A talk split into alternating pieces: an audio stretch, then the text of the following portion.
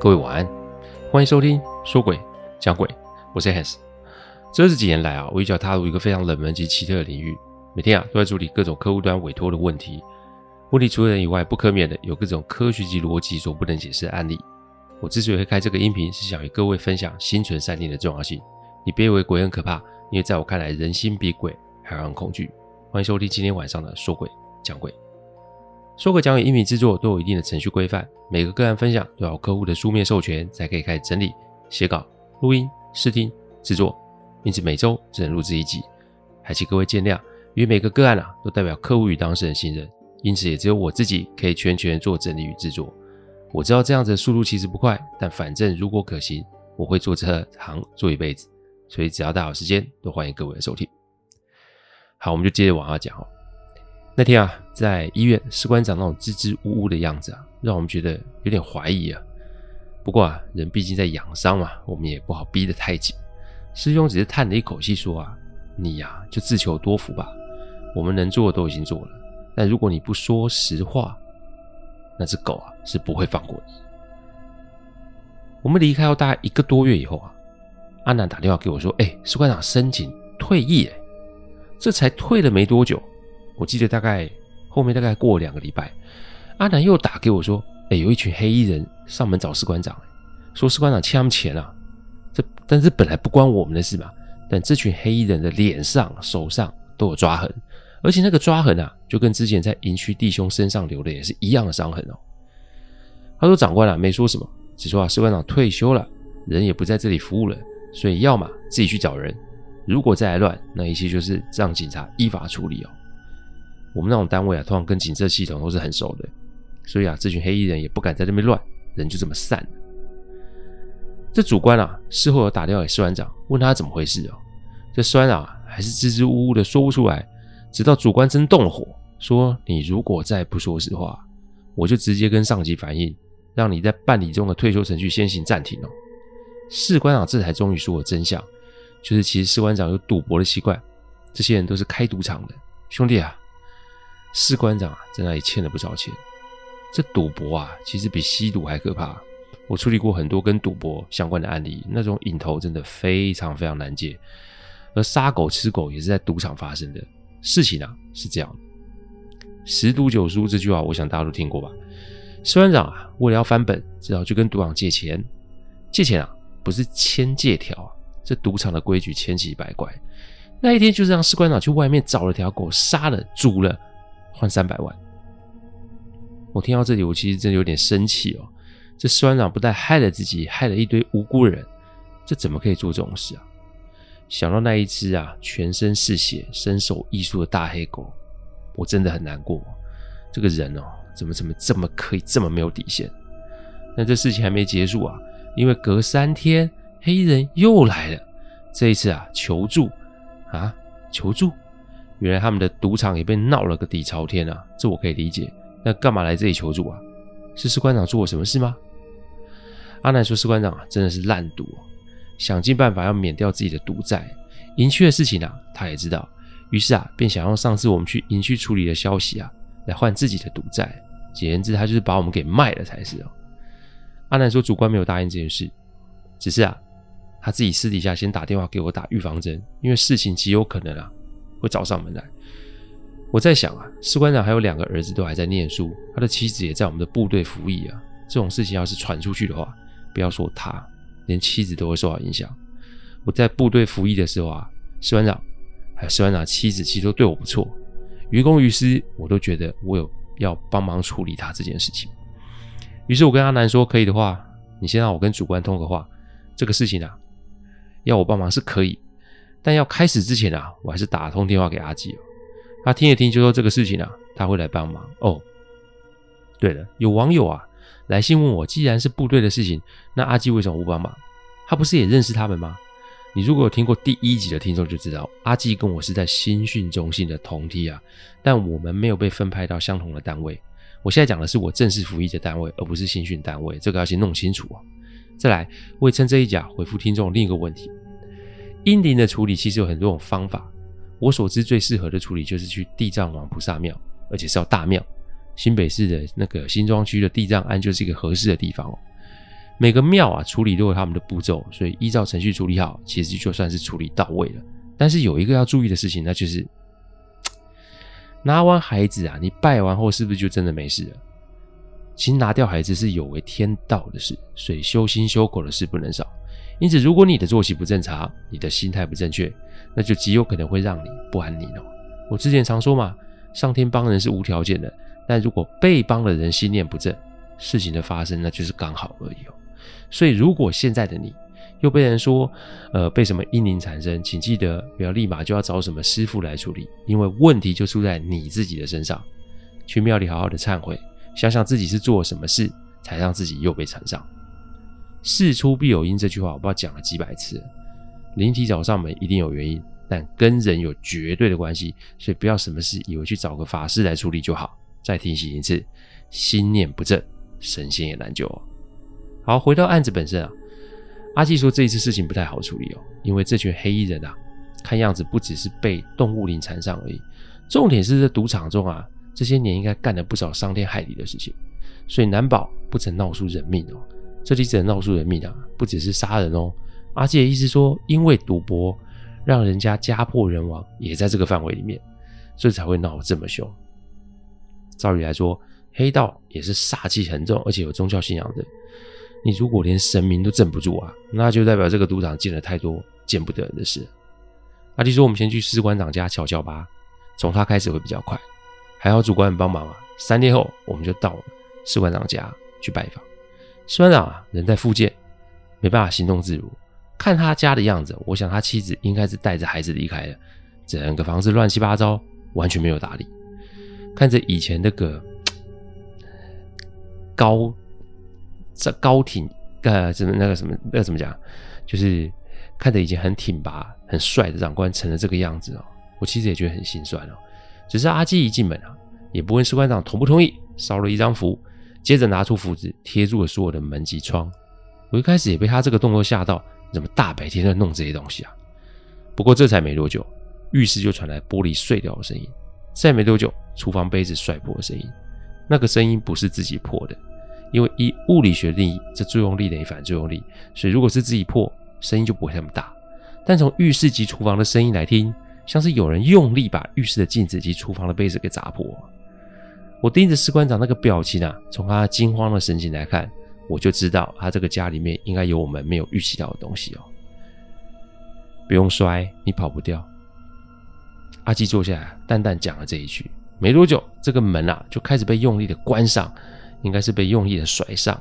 看来对方是不买单，而且想反抗。没关系啦，哎，士官长，你吃了没？还没呢，好，我们出去吃饭，晚上再回来。放心，他们只能在这里，不会跟着你啦。想吃什么？阿纪指我，今天他请客。我们把门关上后啊，阿纪在门外再贴了一张符，他说先让里面的东西啊吃点苦头，回来才会老实一点。说完后，我们就去吃饭。这还好，士官长是一个一层一户的顶楼啊，还好没有邻居啊，不然这样不知道会吓死多少人啊。在吃饭的过程中啊，阿纪跟士官长道明来意。并且直白的跟他讲，如果他再不老实讲，那其实他就会被永无止境的纠缠下去。这些东西很明显的在他家已经有了一段非常长的时间，所以想必家人啊也是迫于无奈才会搬离此地。社长点了一根烟啊，说啊，跟我们说了这整件事情的起因。社长，几乎几乎每天都去外面应酬喝酒，久了就认识一些背景复杂的人。这些年女人酒精都没断过，军职让他两周才回家一次。跟妻子、孩子也是聚少离多，再加上军中啊，其实是一个相对枯燥及无聊的环境。他的官职也让上面的长官对他是睁一只眼闭一只眼，这更让他无所忌惮。会去这一间赌场，是因为另一个部队士官长的牵线。我前面有说吗？赌场营业模式有很多种，这个负责牵线的士官长就是带人去赌场消费，而他就抽赌资的固定趴数。士官长说啊，这间赌场比较特别，有限定人数。是属于那种 club 性质的，而且每次去赌都有女性工作人员作陪，那能发生的事情都能发生哦。这个还请各位自己去想象。刚开始去的时候啊，士官长手气不错，赢了将近百万。各位想想，有一个地方他免费招待你吃，招待你喝，甚至招待你嫖，除非你赌输，否则你不用出半毛钱。这种地方你扛得住那个诱惑吗？士官长从一周一次到了后来一周五次，而当他发现自己开始输的时候，其实已经控制不住了。他告诉自己不要赌，但他没办法。阿基点点头说：“这个啊，当然啦、啊，也你被放服了嘛。这也是一种五鬼搬财的法术啊。施术者只要放给你，再用女色及酒精让你的心性迷失啊，这种啊法术会效力非常的大。来吧，你现在喝这个东西。我看阿基拿出一把黄色粉末，而且还要士官长配热水喝哦。我一闻那个腥，哎，好臭啊！因为这味道很臭啊。喝下去，你身里面那个东西啊就被破了。趁着这一次机会重新做人啊，不然你啊不会只是被撞断腿而已。先喝吧，喝下去大概半个小时你就有感觉了。喝完就给我接着说。士官长被一个年轻人训得面红耳赤，但我想这就是他该受的教训啊。士官长几乎是捏着鼻子喝了下去。喝完后，士官长接着说：“我开始没钱的时候，他们就要求我做一些很奇怪的事，比如说半夜啊去哪个地方挖东西啊，或去哪个家的外面贴。”墙角贴东西呀、啊，反正做的事情都很奇怪，而且都很邪门。那更让我害怕的是，无论我去什么地方，隔没几天，赌场那些原本欠债人都会主动上门把债务给还清。我讲的不是小钱，我讲的是欠钱人都是砸锅卖铁的把钱都给还完了哦。好，这也没有伤天害理，但后来发生了一件事，我也是去他们家外面放了符，就隔天那一家的小女儿就死在海边了。拜托，现在是几度的天气啊！不要说小孩，大人都扛不住那个海风啊。孩子怎么可能一个人去海边玩，然后淹死呢？我这个时候才发现事情大条了，于是我便打算跟家人说清楚，然后把房子卖了还钱。但那群人就说，再帮他们完成一件事就好，只要完成这件事，他的赌债就了了，一毛钱都不用还。我贪图着说，这一毛钱都不用还，那也不错，反正以后不要再赌就好。结果这是要求去。某个地方杀一条黑狗，然后带回赌场煮了吃吗？对，这只狗也是一个赌客家的狗，年纪很大。这个赌客家中啊也没什么钱，那他家的土地会很值钱，所以赌场的这群人的脑筋就动到这赌客家的土地哦。但每次去催债，这只黑狗啊就会很凶的挡在主人前面，好几次催债的都被他咬到啊，借机报复，也算是给对方一个教训啊。讲到这里，我本以为事情就会理出个头绪了。但阿基摇摇头说：“这事情还是很奇怪，因为如果要报复这黑狗，干嘛不放毒毒死它就好？为什么要杀了它，带着尸体回来吃啊？再来还要你带回营区给大家吃，你有没有想过很奇怪啊？”讲着讲着，士官长突然神色有异，说自己身体有点不太舒服，想要吐。阿力说：“你可以去吐了。”然后啊，要我不要起身，因为阿基要士官长你自己去餐厅外面找个地方吐啊。哎，不对啊！他不是在静养，在轮椅上怎么能够起身？阿姨面阿基啊，面对我那种狐疑的眼神，就笑着说：“不用担心，他吐完就好。他的确有伤，但让他没有办法起身的不是腿断，让他没有办法起身是他身体里面的东西。没关系，让他去吧。”士官长一开始还不觉得自己可以起身，但他忍不住的时候站了起来，他真的就去外面冲去吐了。还好我们挑的餐厅是不在市区哦。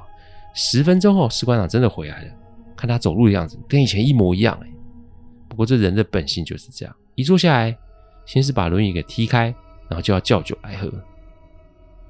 阿基用一个比较严厉的眼神盯着他，说：“你觉得你自己没事了哦？才一好转就恢复本性，你真的是死性不改。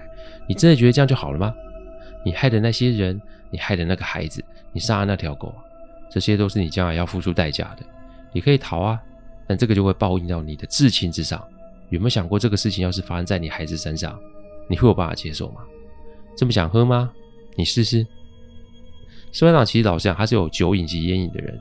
只见他想了想，还是把手伸到酒瓶那里，但他都还没碰到，酒瓶就裂了开来，这酒就流了满桌。哎，大家，那是高粱酒的酒瓶哎，瓶身是厚的，怎么看都不可能会裂啊！要不要试试啊？士官长整个都呆了。阿基说：“你从今往后，看来是不能碰碰这些东西了。”今天我就要你一个答案：你是要逃避，然后让这这个后果报应在你自己家人身上，还是你要戒掉酒、烟、赌、黄这四样东西？自己选吧。虽然啊，陷入一个为难之中，我只能说这就是一个人性的展现吧。这虎毒不食子这句话，我想大家都有听过，但在真实的世界里面，还是有人会把自己放在所有人的前面。我觉得那个时候士官长也是这个样子，他在想的是，如果以后都有这种东西，都没这些东西，他人生要怎么过？自己想想吧。晚上我们回你家会合，记得如果你要逃，赶快走，因为到了晚上，那些东西可不会放过你了。说完，阿基就拉着我走了。我到门口的时候，我说：“不管士官长，他会没命欸。神仙难救无命人，你不知道吗？他如果不想自救，我们讲再多又有什么用呢？”我们出来的时候，正好碰上一只大黄狗。这很明显是店家养的狗。这狗啊，不理阿纪，但对我非常亲昵的撒娇。阿纪笑笑说：“他知道你最近做了什么事，某个程度上，他是替那些死去的同类啊，跟你致谢啊。连狗都懂得的道理，我都觉得奇怪，那人为什么要往死里走呢？明明都快没命了，还想要抓住那些欲望。哎，就希望这家伙可以懂吧。到了晚上，我们回到士官长家，看到他坐在门口的地板上喘气，神色非常的惊慌。是发生什么事呢？一切一切都等到下集再做揭晓了哦。再一次提醒，今天只有一集，不会有两集，所以不要再问我了，拜托各位了哦。谢谢大家赏光，听完后请喝杯温开水再去休息。我讲的不是什么乡野奇谈，我讲的都是真实发生的案例。最希望就是劝大家心存善念，祝各位有个好梦。我们下周再来说鬼讲鬼，各位安。